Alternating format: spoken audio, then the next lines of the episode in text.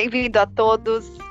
Estamos de volta com o nosso canal de podcast Pérolas de Psicoterapia, estreando o ano de 2022 no, com o nosso primeiro episódio de 2022. Eu e minha colega Vivi. Esse podcast já está no ar, né, completando praticamente dois anos a partir de fevereiro. E estamos aqui iniciando mais um ciclo, né, na perspectiva de trazer temas ligados a comportamento, psicologia. Tratamos aqui de assuntos, né, do interesse de todos, atuais. E estamos contentes, né, com a nossa audiência e iniciando mais um ano novo depois das festas de final de ano.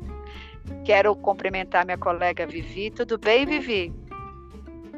Tudo, Sara, tudo ótimo, iniciando aí mais um ano, né? A gente tem a sensação no fim do ano, na virada do ano, como a gente comentou nos podcasts de fim, nos episódios de fim de ano, que a gente vai iniciar um ano assim, né? Nossa, com tudo zerado, né? Mas não, a gente inicia com a continuidade daquilo que a gente estava fazendo no ano anterior.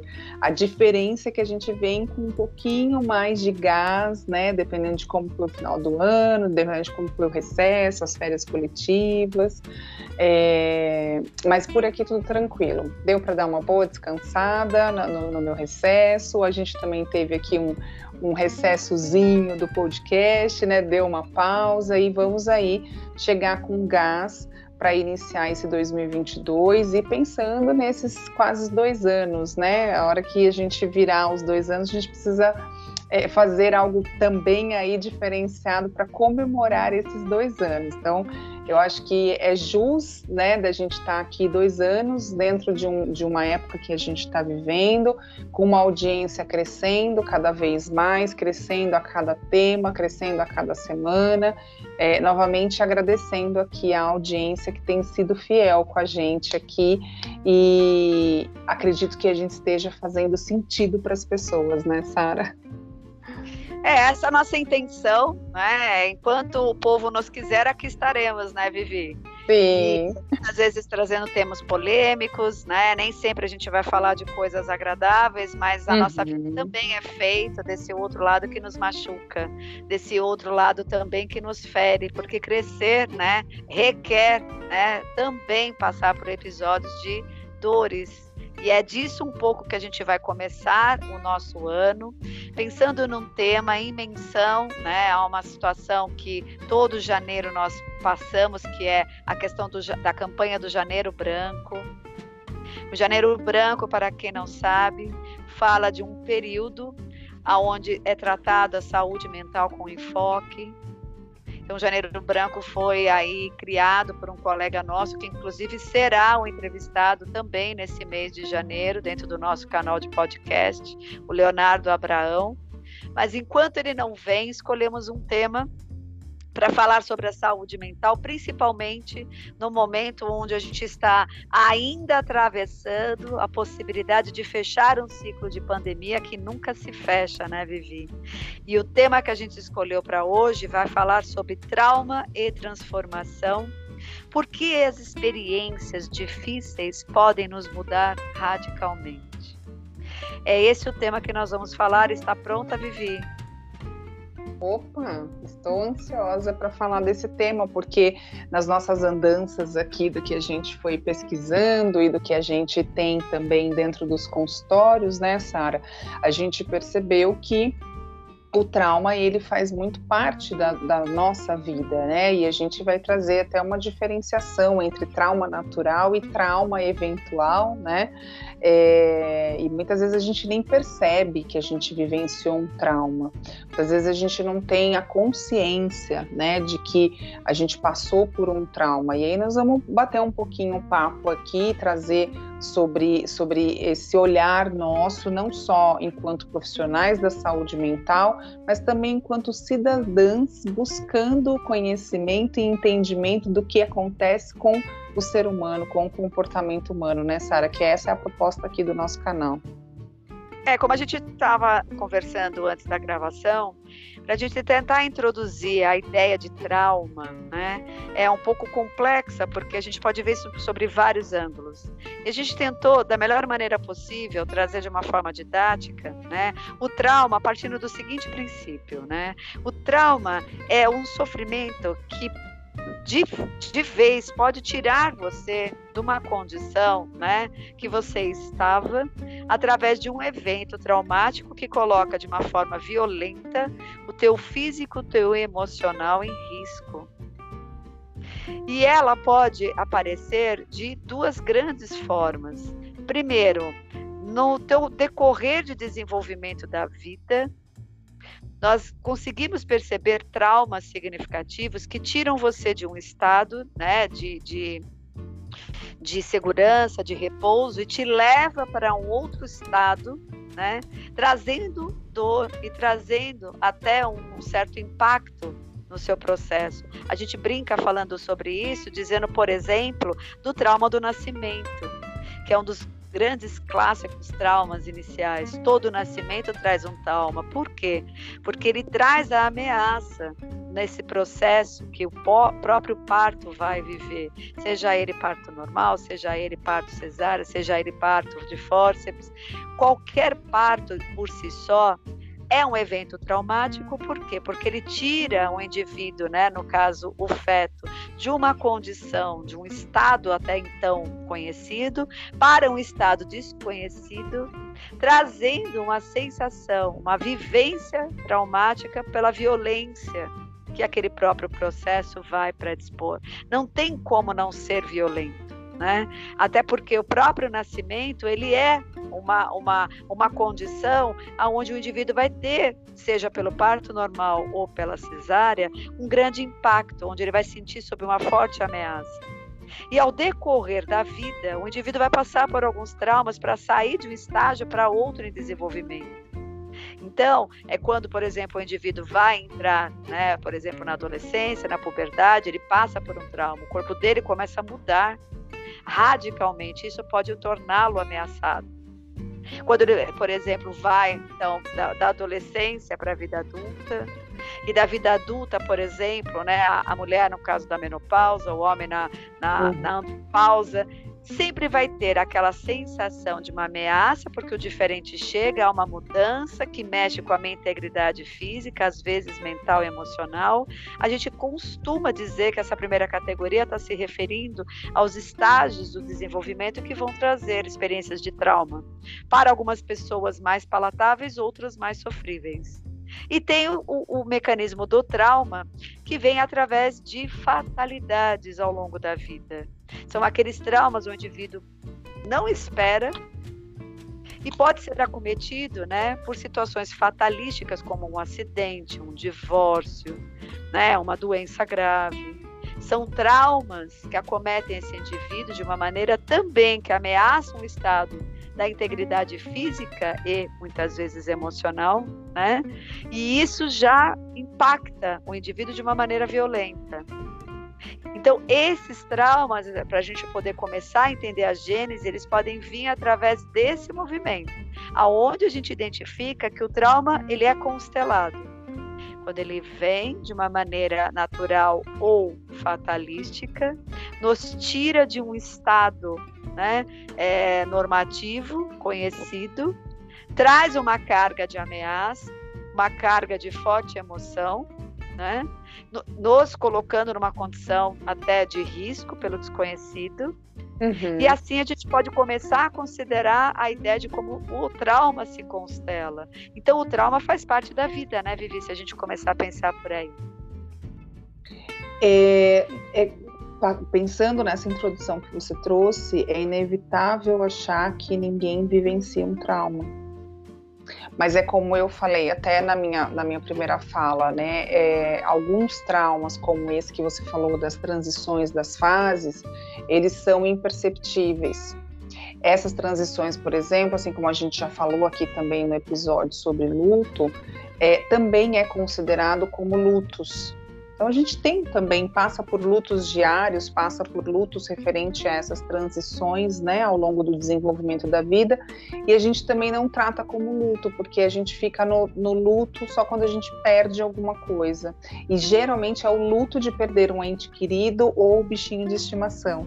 Não é nem o luto de perder dinheiro, o luto de perder o emprego, né? O trauma é a mesma coisa o trauma de ter sofrido uma, uma violência, né, é, é, dentro do próprio trabalho, um, o tipo de assédio, né, um tipo de, de situação que coloca na ameaça. Então, assim, a transformação, Sara, por meio de experiências difíceis, revela o enorme potencial e a profunda resiliência dos seres humanos.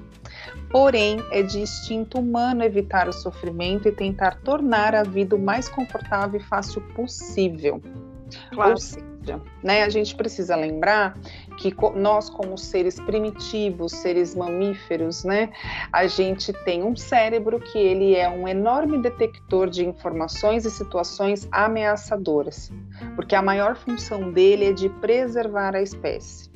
E muitas vezes preservar é não se movimentar, não dar na pinta que eu existo, identificar quais podem ser né, as situações ameaçadoras na nossa vida é um grande passo para a gente poder viver é, muitas vezes da forma como a gente espera. Então, poder reconhecer e entender que a ideia nossa desse, desse tema hoje é isso, né, Sara? É poder pensar, é poder trazer aqui à luz que os traumas realmente existem e será que a gente está dando conta dos traumas que a gente tem vivido inconscientemente, automaticamente na nossa vida? A pandemia está aí para isso também, que foi o que incentivou a gente a começar, né, o primeiro episódio desse novo ano falando sobre esse tema. Uma pesquisa é, da, realizada pelo professor sênior de psicologia, não foi falado o, professor, o nome do professor, é, lá da Inglaterra, é a Universidade Leeds Becht, ela revela que entre metade e um terço de todas as pessoas que experimentam um, um desenvolvimento pessoal significativo após eventos traumáticos, como luto, doença grave, acidentes e separação, com o tempo podem sentir uma nova sensação de força interior, de confiança, de gratidão pela vida, pelos outros, né? Eles começam a ter uma perspectiva mais ampla, com um senso mais claro do que realmente é importante na vida. Então, por que, que a gente até coloca, né? Por que, que experiências difíceis podem mudar radical, nos mudar radicalmente?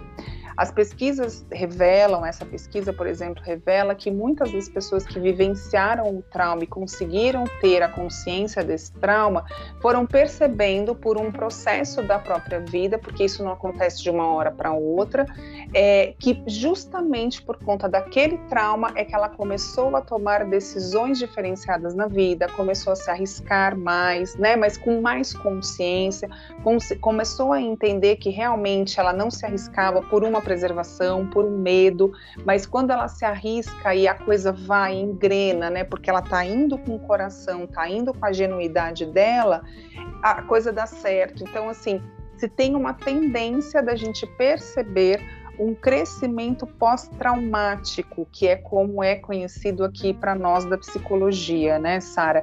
Que é, é, é poder mudar é, positivamente o rumo das nossas vidas.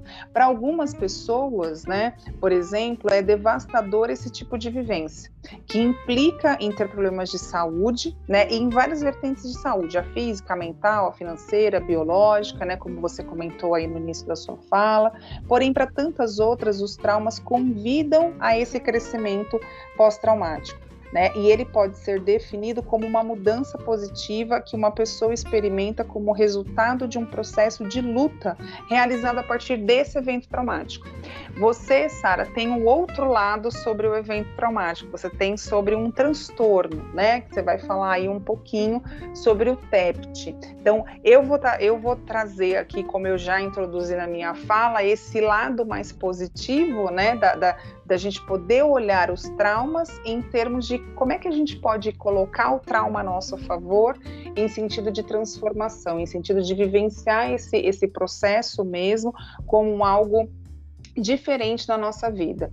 E aí você traz um pouquinho sobre esse transtorno do estresse pós-traumático, né, Sara, que é o TEPT. É porque, no primeiro momento, o estresse ele causa impacto. No primeiro momento, não existe nada. Né? É o impacto, né? É aquela condição que tira o indivíduo daquele estado, até, até então ele conhecia, e o tira de uma forma, desde o mais brando até o mais agressivo e violento possível. Uhum. Então, nesse primeiro momento, o indivíduo ele entra num, num nível né, de desorganização muito profunda pelo impacto, seja de uma notícia, seja de um trauma violento, seja de um acidente, seja de uma separação, né? Então é, é, é claro que a gente pode falar em transformação, mas no primeiro momento a gente está dizendo que o trauma é trauma, né? É o impacto violento de uma informação, uma situação que tira o indivíduo e o desorganiza, né? E o, e o famoso termo estresse pós-traumático é um conjunto de comportamentos estudados que com, costumam vir a médio e longo prazo para além né, daquele movimento impactante inicial. Então, é, o tal é, tem um, uma maneira né, de você traduzir isso pelos estudiosos, que é o TEPT, que são o transtorno de estresse pós-traumático. E ele passa por algumas fases. Mas o mais interessante, quando a gente estava indagando por que, que um trauma pode trazer a possibilidade de uma grande transformação, o trauma por si só, quando já tira o indivíduo da rotina dele ou da condição dele né, normativa, ele já vai fazer o indivíduo ir para um lado da vida, abrindo espectros que até então ele não tinha disponível né, numa vida cotidiana. Então, o fato de já vir e trazer o indivíduo para um outro lado da vida, né, para sair daquele quadrado que ele estava acostumado, isso já é um fator que pode abrir espaço para a gente entender por que, que esses espectros novos são abertos e o indivíduo começa a enxergar a vida de vários ângulos, né? As pessoas sentem-se como se pudessem adquirir até uma outra identidade. Porque dependendo do impacto, dependendo do trauma, esse indivíduo pode ser levado a viver uma vida muito diferente daquela que ele estava acostumado. Uhum. E a transformação através da turbulência pode quebrar de uma forma mais intensa alguns aspectos limitantes, principalmente como crenças, apegos, vaidades, posses e ambições que, ao serem é, desenvolvidos, podem liberar o ego dessas, é, desses aprisionamentos e proporcionar uma libertação e ao mesmo tempo uma outra identidade.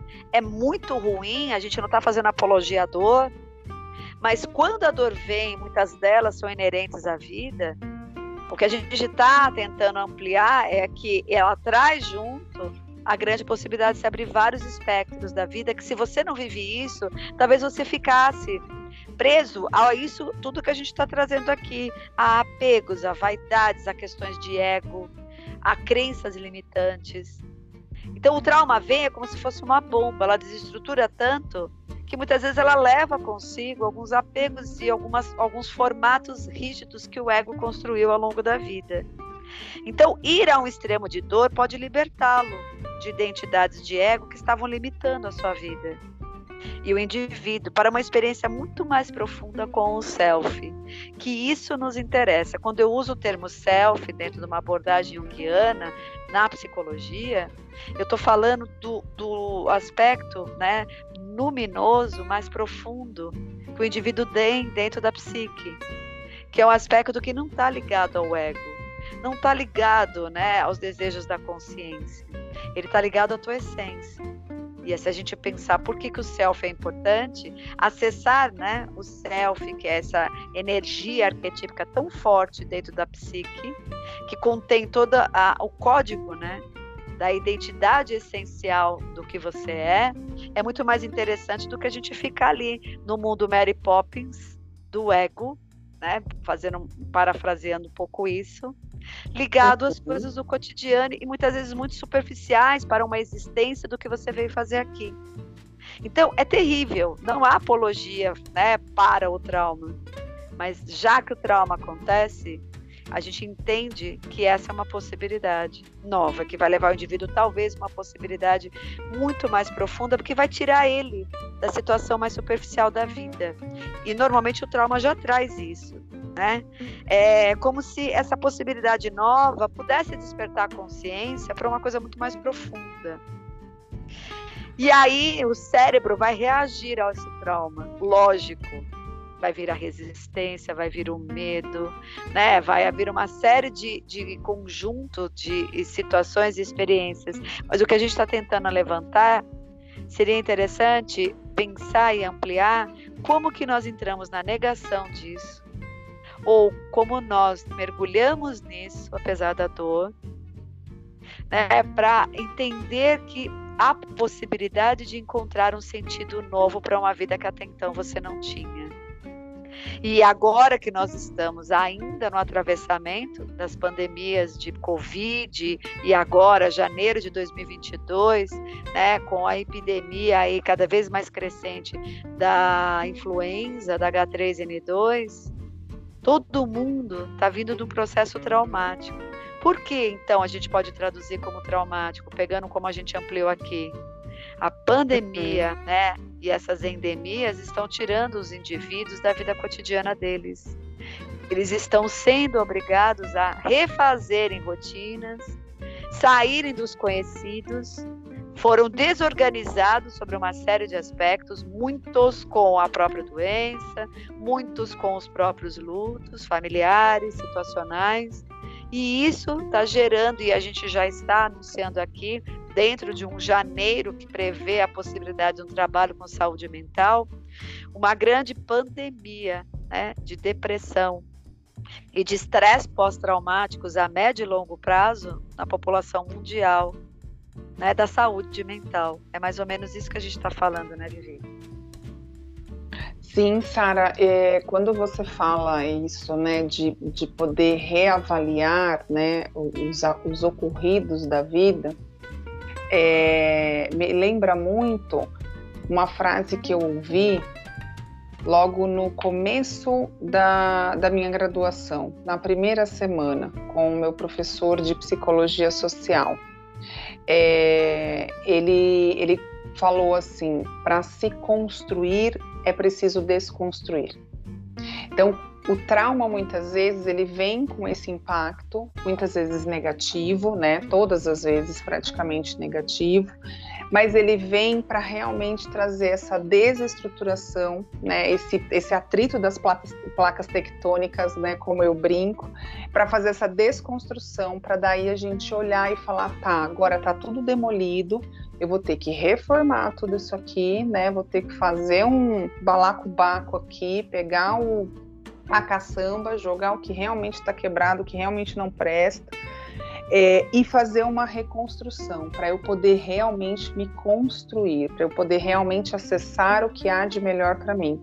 Porque veja, né, Sara, todos nós temos, podemos desenvolver as habilidades de enfrentamento.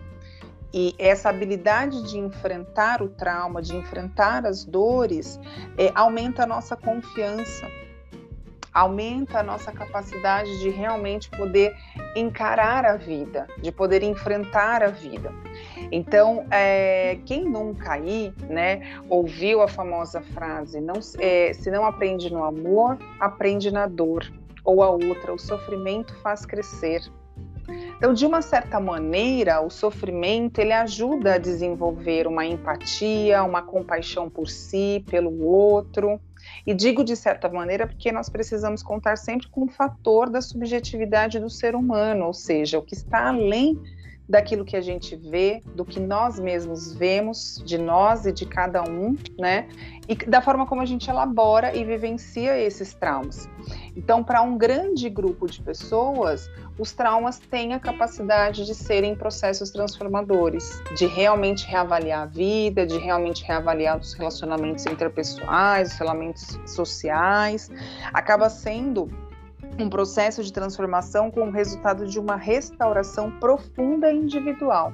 Para tantas outras pessoas, é literalmente devastador, é literalmente, meu Deus, o meu mundo caiu totalmente, eu não consigo é, me construir a partir desses do, dos escombros, né? A partir do que está ali, que está me mostrando que está feio, que ficou desconstruído. Então depende muito, né, Sara, de como também está o nosso contexto. A neurobiologia, por exemplo, da resiliência, né, que é o estudo que explica ao, ao, do ponto de vista biológico um dos processos mais fascinantes do ser humano, que é a capacidade de enfrentar os fatores estressantes com sucesso, né, um certo sucesso, se adaptando melhor a uma realidade é, complexa, complexa é, insistindo, investindo na saúde mental, reduzindo os, os, o impacto né, dos episódios de trauma. Então, a neurobiologia da resiliência diz né, que o estresse moderado é o melhor de todos, pois nos prepara para a ação então, quando o estresse é descompensado, desequilibrado, né, e a gente deixa as preocupações, os medos, as lembranças não boas do passado estarem sempre presentes, acionando também uma ansiedade desequilibrada pelo futuro, por exemplo, isso vai nos consumindo e vai tornando crônico, vai alterando o nosso cérebro na nossa genética e neurologicamente. Então, por isso que existe essa diferenciação de alguns grupos né, que realmente não vão, não é que não vão ter a capacidade, vão ter uma dificuldade um pouco maior de entrar nessa capacidade, nessa habilidade de poder encontrar recursos é, e e encarar os traumas como realmente um processo de transformação. Então, Sara, eu faço aqui uma pergunta, né, para os nossos ouvintes, é, que vai entrar já até aqui como meio como minhas minhas considerações finais, é, de quais são os traumas que você vem vivenciando, que você está se dando a oportunidade de poder ser um processo transformador e restaurador na sua vida. Será que você está conseguindo perceber os traumas que você tem vivenciado? E não somente de agora, desses quase dois anos né, que nós estamos no Brasil com essa situação, mas ao longo da sua vida toda. Porque a ideia aqui é essa, né, Sara? A gente poder falar que o trauma existe, que, que tem os traumas naturais, que tem os traumas eventuais, mas que também são inerentes ao nosso desenvolvimento, à nossa vivência, mas como é que cada um de nós lida e, e, e, trata o trauma conforme os contextos onde a gente vive. E claro, eu não posso deixar de falar no, nesse primeiro episódio do ano o quanto é importante né, o autoconhecimento, né, essa cultura também do autoconhecimento, nesse sentido da gente reconhecer o que, que é o trauma para gente. É, não é só o autoconhecimento no sentido também de você reconhecer que precisa de ajuda. O autoconhecimento dentro de uma condição traumática é muito difícil de ser trabalhado sozinho, né? Então a gente falava aqui na gravação, antes da gravação, qual é, né, a percepção que o indivíduo tem do momento de pedir ajuda. Eu queria falar um pouco sobre algumas reações agudas ao estresse, para que as pessoas pudessem localizar um pouquinho em si mesmas, né, determinados sintomas que podem chamar a atenção e ajudar a orientar nessa, nesse reconhecimento e no pedido da busca de ajuda, né? Então existe uma reação aguda ao estresse dentro da categoria dos estresses pós-traumáticos que seria interessante você observar, né? É uma reação mais aguda em relação ao estresse, pode falar de crise de ansiedade, quem nunca percebeu né, isso, né? É, pânico, Pode alterar o quadro da mente com confusões, esse é o quadro mais grave, tanto confusões mentais, uma tristeza que é uma tristeza crônica, diferente da tristeza né, é, é, que tem um sentido e um significado no, na vida do indivíduo, uma ansiedade, uma insônia, ou uma necessidade de dormir além do natural, então esse distúrbio do sono tem sido apontado como um dos efeitos mais marcantes né, desses estresses pós-traumáticos e um deles que nós estamos atravessando, essa irritabilidade com alteração de humor. E tem um dado muito importante a ser observado, essa retração social. Prestem atenção nos indivíduos que estão se fechando cada vez mais em si mesmos, que parece que eles estão ali se resguardando, mas é uma barreira muito tênue, né? Que divide isso para a gente entender o que grau é esse, né? De equilíbrio ou desequilíbrio dessa necessidade de retração.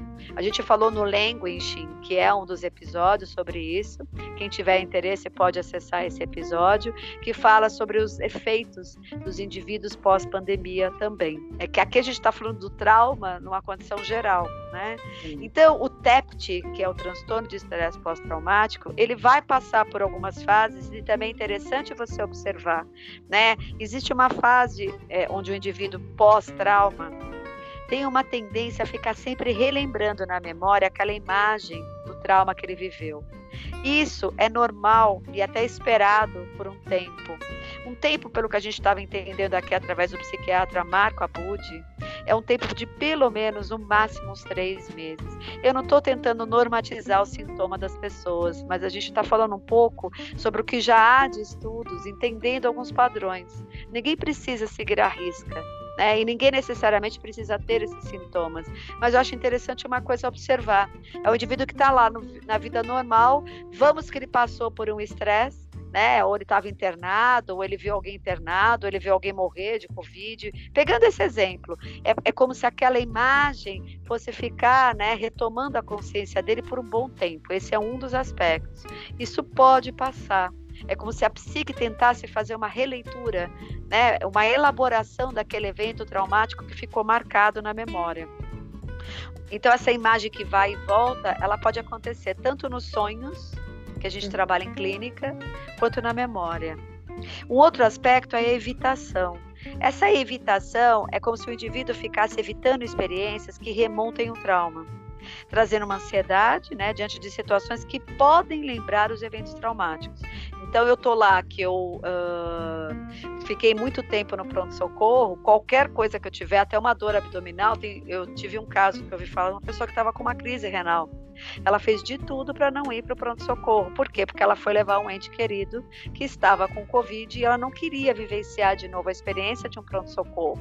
Com medo de pegar Covid, claro, mas é como se estar de volta no UPS remontasse novamente aquele estado de ansiedade de uma experiência traumática diante da Covid que aquela pessoa experimentou. Um outro aspecto é o estado de hiperalerta, aquela tensão da pessoa que não relaxa. E eu acho que a Covid trouxe isso para muita gente, né? Então a gente precisa entender que parte disso é natural. É o corpo psíquico tentando sobreviver, né? Ficando em alerta, porque bem ou mal ela foi pega de surpresa de um evento que ela não esperava.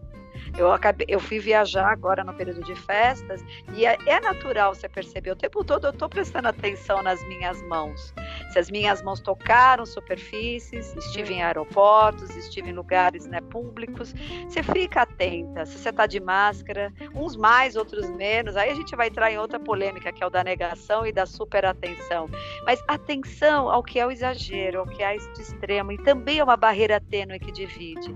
Né? A coisa até que chega a levar o indivíduo a um toque, né? De ficar em estado de alerta, de hiperalerta por muito tempo. É esperado que por três meses o indivíduo possa desenvolver alguns desses aspectos, mas passado esse período chama a atenção, né? É, e um levantamento que o mesmo psiquiatra está fazendo, que ele já estuda o comportamento do estresse pós-traumático, é que em situações, por exemplo, de guerras ou de epidemias, como você mesmo falou lá atrás, 30% dos quadros graves de indivíduos que viveram, confrontaram situações muito graves, 30% deles evoluem para todo um quadro né, de transtornos de estresse pós-traumático, trazendo vários elementos aí que o indivíduo vai ter que reconhecer, ter humildade de pedir ajuda, passar por um trabalho que ele, que ele reconheça como bom trabalho. Existem várias ferramentas no mercado, além da psicoterapia, né, trabalhos dentro de abordagens sistêmicas, dentro de abordagens holísticas. Né? O indivíduo precisa entender qual é o, a ferramenta que ele mais tem afinidade para poder trabalhar ou na consciência de uma forma subliminar todos esses quadros que ele está vivendo né? E aí tem uma estatística bem forte, falando em janeiro branco, né, Vivi, que uh, pegaram lá uma projeção na época com 83 mil casos, 890 casos graves.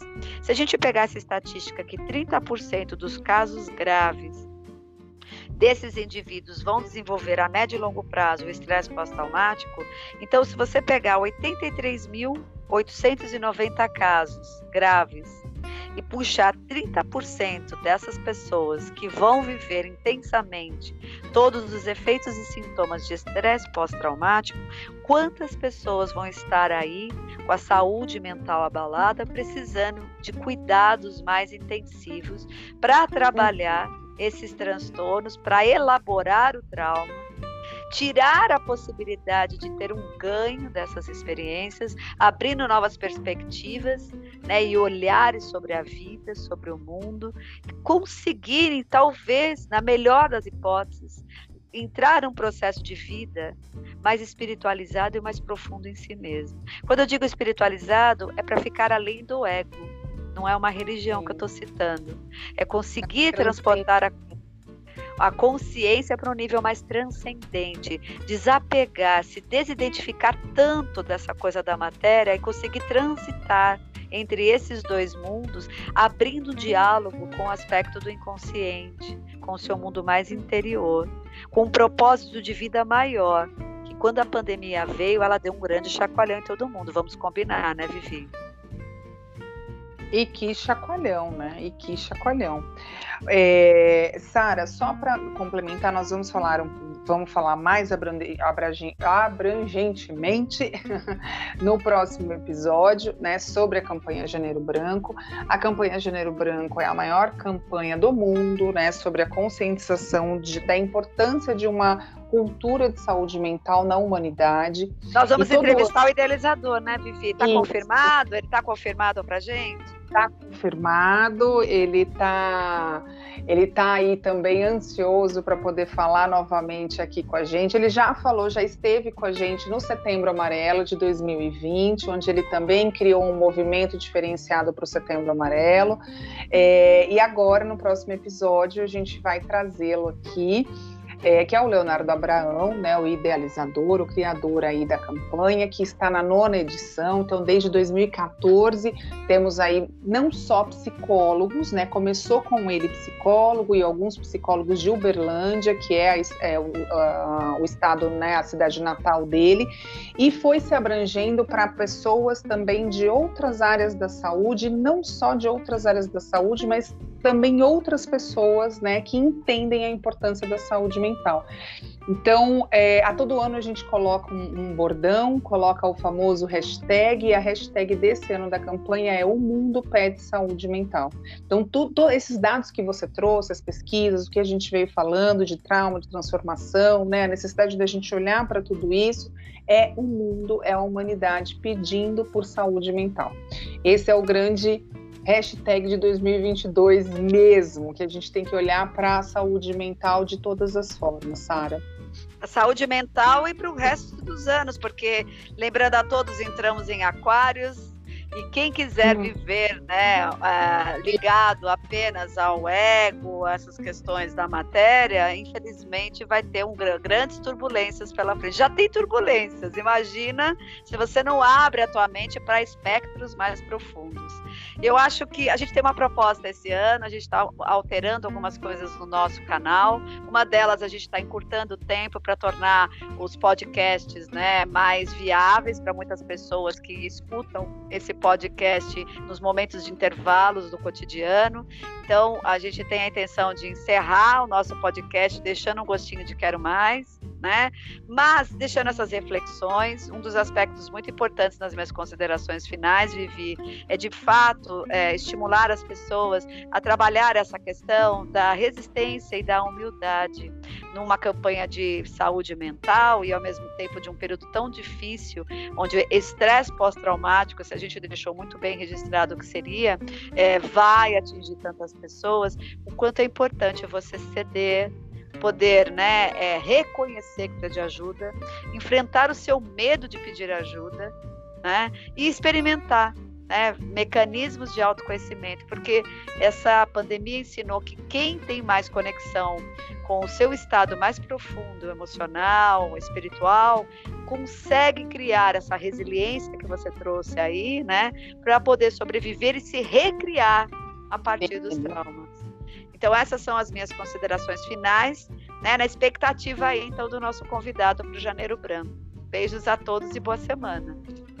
Boa semana, gratidão mais uma vez pelos ouvidos atentos nesse primeiro episódio do ano.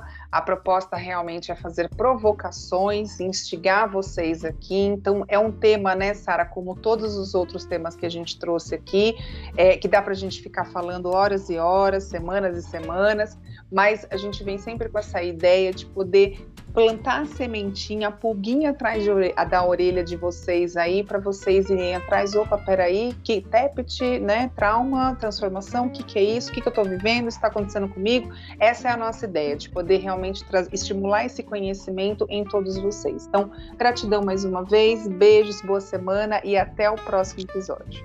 Feliz Ano Novo!